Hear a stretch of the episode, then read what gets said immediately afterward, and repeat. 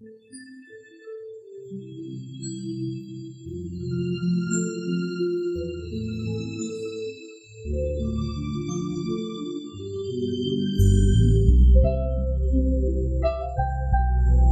你身在校园的哪一个角落，不管你的心情是晴是雨，有梦就有净土，有爱就有希望，不要彷徨，无需等待。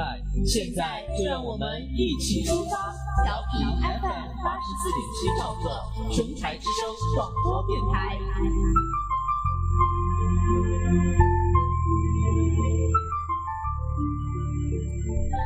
中华民族历史悠久，文化经典更是灿若星河。经典文学凝聚了前贤的大智大慧，瑞语哲思浓缩了华夏五千年的思想精粹。诵读经典，正本清源，那一刻仿若置身过去，侧耳倾听作家的诉说。各位听众朋友们，大家早上好，欢迎大家调频 FM 八十四点七兆赫。收听琼台之声广播电台，今天是二零一八年四月二十六日，农历三月十一，星期四。我是主播梁梦宁，我是主播郭泽英。接下来一首好听的歌曲送给大家。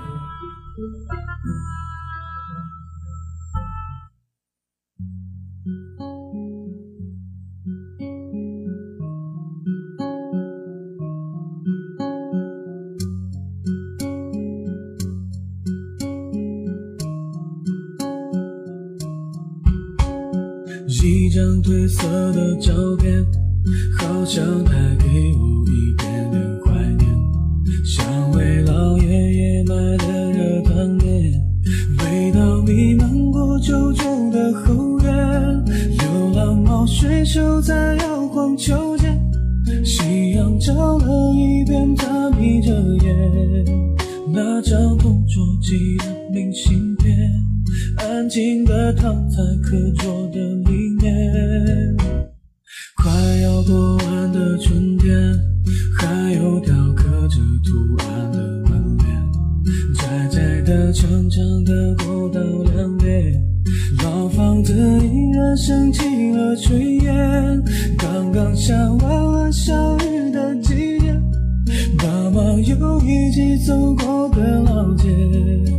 记不得那年的那一天，很漫长又很短暂的岁月，现在已经回不去，早已流逝的光景，手里的那一张渐渐模糊不清的车票，成了回忆的信号。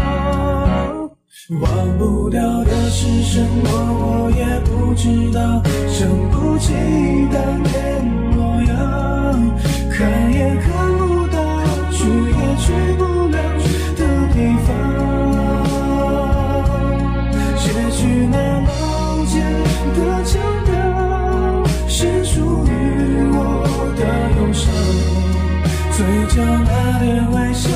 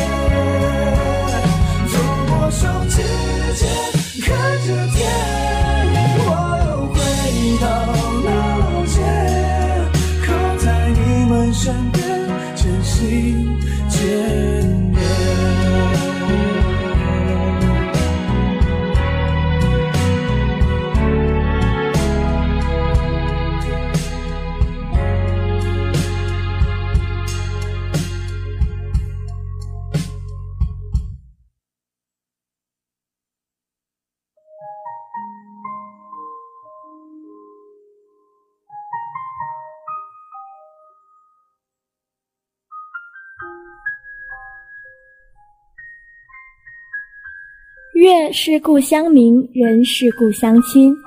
对于漂泊的游子来说，故乡永远是一帧珍贵的水墨丹青画，永远是心灵依靠的温馨港湾。走过山山水水，走过流年岁月，游子的琼音无论落在何处，那一缕心头萦绕的相思，从不曾有过半分的消减。今天要和大家一起诵读的都是关于描写故乡的文章。接下来与大家分享作家梁实秋的经典之作《北平年景》。过年需要在家乡里才会有味道，羁旅凄凉，到了年下只有长吁短叹的份儿，哪里会有半点欢乐的心情？而所谓家，至少要有老小两代。若是上无双亲，下无儿女，只剩下伉俪一对，大眼瞪小眼，相敬如宾，还能制造什么过年的气氛？北平远在天边，徒营梦想，同时过年风景尚可回忆一二。祭灶过后，年关在尼尔，家家忙着把吸香炉、吸蜡签、吸果盘、吸茶托。从蛛网尘封的箱子里取出来，做一年一度的大擦洗。宫灯、纱灯、牛角灯一齐出笼，年货也是要及早备办的。这包括厨房里用的干货，拜神祭祖用的苹果、干果等等。屋里供养的牡丹水仙，孩子们吃的粗细杂拌儿，蜜供是早就在白云观定制好了的，到时候用纸糊的大空笼。一碗一碗的装着送上门来，家中大小出出进进如中疯魔。主妇当然更有额外的负担，要给大家置备新衣、新鞋、新袜，尽管是布鞋、布袜、布大衫，总要上下一番。祭祖先是过年的高潮之一，祖先的影像悬挂在厅堂之上，都是七老八十的，有的撇嘴微笑，有的金刚怒目。在香烟萦绕之中享用香火，这时孝子贤孙叩头如同捣蒜，其实亦不知所谓何来。慎终追远的意思不能说没有，不过大家忙的是上供、拈香、点烛、磕头，紧接着便是撤供，围着吃年夜饭，来不及慎终追远。吃是过年的主要节目，年菜是标准化了的。家家一律，人口旺的人家要进全猪，连下水带猪头，分别处理下咽。一锅纯肉加上蘑菇是一碗，加上粉丝又是一碗，加上山药又是一碗，大盆的芥末墩儿、鱼冻、内皮辣酱、成缸的大腌白菜、芥菜疙瘩，一一管够。初一不动刀，初五以前不开市，年菜非囤积不可。结果是年菜等于剩菜，吃倒了胃口而后已。好吃不过饺子，舒服不过倒着，这是乡下人说的话。北平人称饺子为煮饽饽，城里人也把煮饽饽当作是好东西。除了除夕宵夜不可少的一顿之外，从初一至少到初三，顿顿煮饽饽，直到把人吃得头昏脑胀。这种疲劳填充的方法颇有道理，可以使你长期的不敢再对煮饽饽妄动食指，只等到你淡忘之后，明年再说。除夕宵夜的那一顿还有考究，其中一只要放进一块银币，谁知道那一只主交好运。家里有老祖母的，年年都是他老人家幸运的一口咬到。谁都知道其中做了手脚，谁都心里有数。孩子们需要循规蹈矩，否则变成了野孩子。唯有到了过年时节，才可以沐恩解禁。任意的做孩子状，除夕之夜，院里撒满了芝麻尖儿，孩子们践踏的嘎吱嘎吱响，视为踩碎；闹得精疲力竭，睡前再给大人请安，视为辞岁；大人再摸出点什么作为奖赏，视为压岁。正是一年复始，不准说丧气话，见面要道一声欣喜。房梁上有“对我生财”的横批，柱子上有一入新春万事如意的枝条，天棚上有紫气东来的斗方，大门上有国国恩家庆人寿年丰的对联，墙上本来不大干净，还可以贴上几张年画，什么招财进宝、肥猪拱门都可以收不必知晓，自己心中想要获得的写出来。画出来贴在墙上，俯仰之间，仿佛如意算盘业已经实现了。好好的人家没有赌博的，打麻将应该到八大胡同去，在那里有上好的骨牌、硬木的牌桌，还有佳丽环列。但是过年几乎家家开赌，推牌九、状元红、胡猛喝六，老少咸宜。赌禁的开放可以延长到元宵。这是唯一的家庭娱乐，孩子们玩花炮是没有腻的。九龙斋的大花盒，七层的、九层的，花样翻新，只把孩子看得瞪眼眨舌。冲天炮、二踢脚、太平花、飞天七响、炮打襄阳，还有我们自以为值得骄傲的，可以与火箭媲美的起火，从除夕到天亮，彻夜不绝。街上除了油盐店门上留个小窟窿外，商店都上板，里面常是锣鼓齐鸣，狂擂乱敲，无板无眼。据说是伙计们在那里发泄积攒了一年的怨气。大姑娘、小媳妇擦脂抹粉的全出动了，三河县的老妈都在头上插一朵颤巍巍的红绒花。凡是有大姑娘、小媳妇出动的地方，就有更多的毛头小子乱钻乱挤，于是场店挤得水泄不通。海王村里除了几个露天茶座坐着几个直流鼻涕的小孩之外，并没有什么可看。可是入门处能挤死人，火神庙里的古玩玉器摊，五五土地祠里的玉摊画棚，看热闹的多，买东西的少。赶在天晴雪雾，满街泥泞，凉风一吹又滴水成冰，人们在冰雪中打滚，甘之如饴。喝豆汁儿、就咸菜、琉璃喇叭、大沙叶，对于大家还是有足够的诱惑。此外，如财神庙、白云观、雍和宫，都是人挤人、人看人的局面，去一动，把鼻子、耳朵都冻得通红。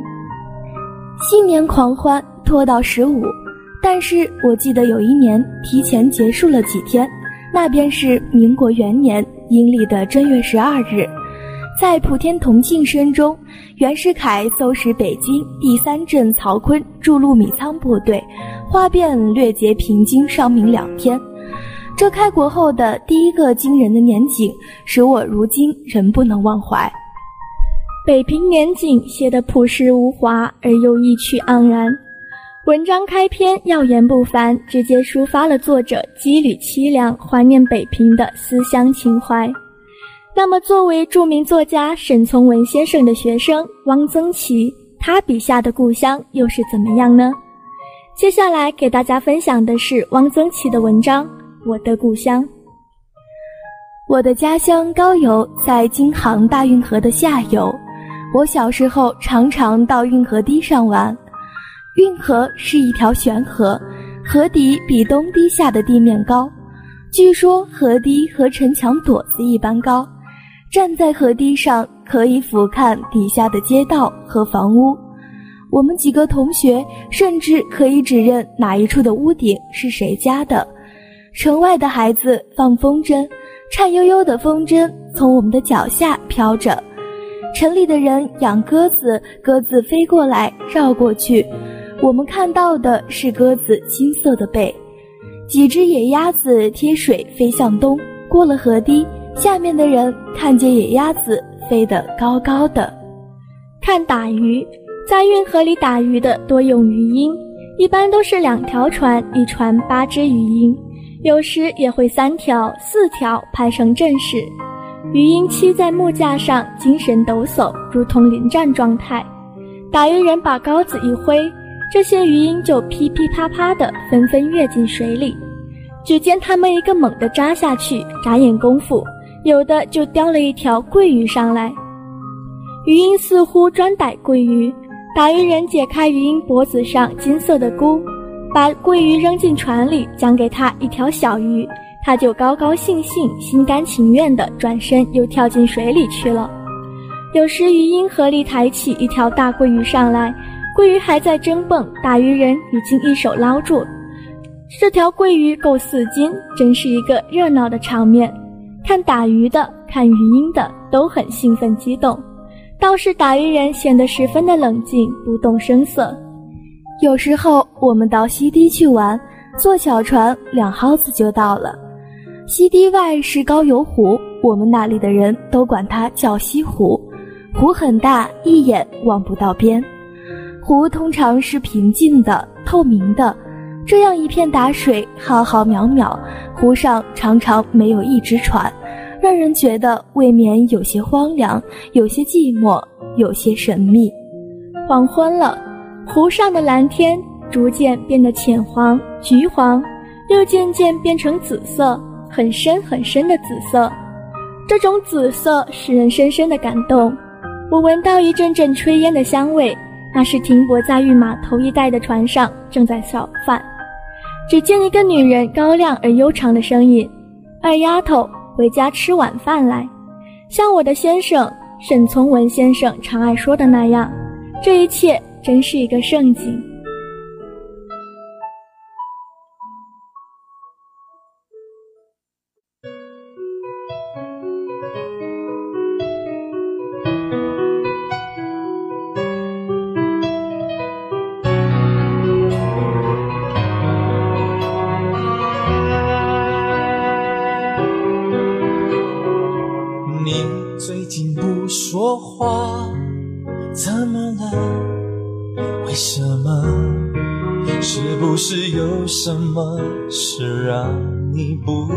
快乐？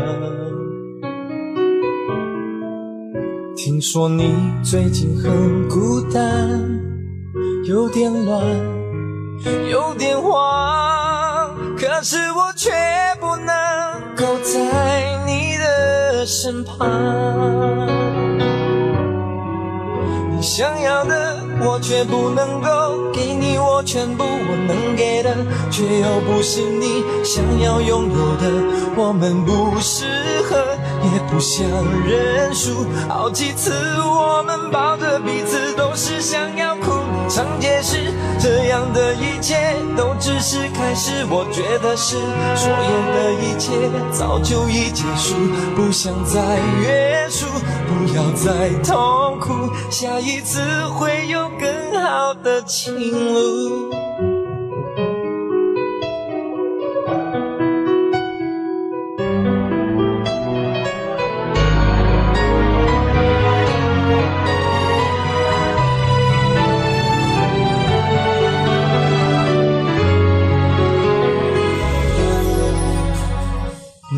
最近不说话，怎么了？为什么？是不是有什么事让你不快乐？听说你最近很孤单，有点乱，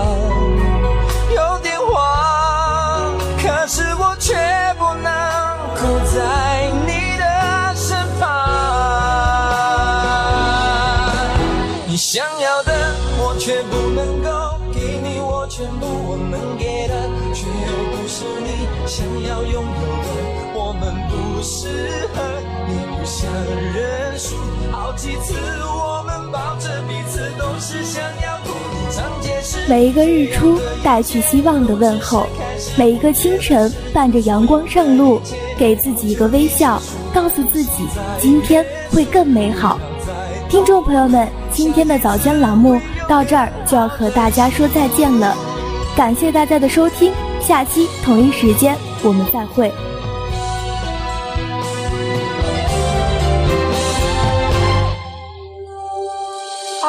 我却不能够给你我全部我能给的，却又不是你想要拥有的。我们不适合，也不想认输。好几次我们抱着彼此，都是想要哭。你常解释这样的一切都只是开始，我觉得是所有的一切早就已结束，不想再约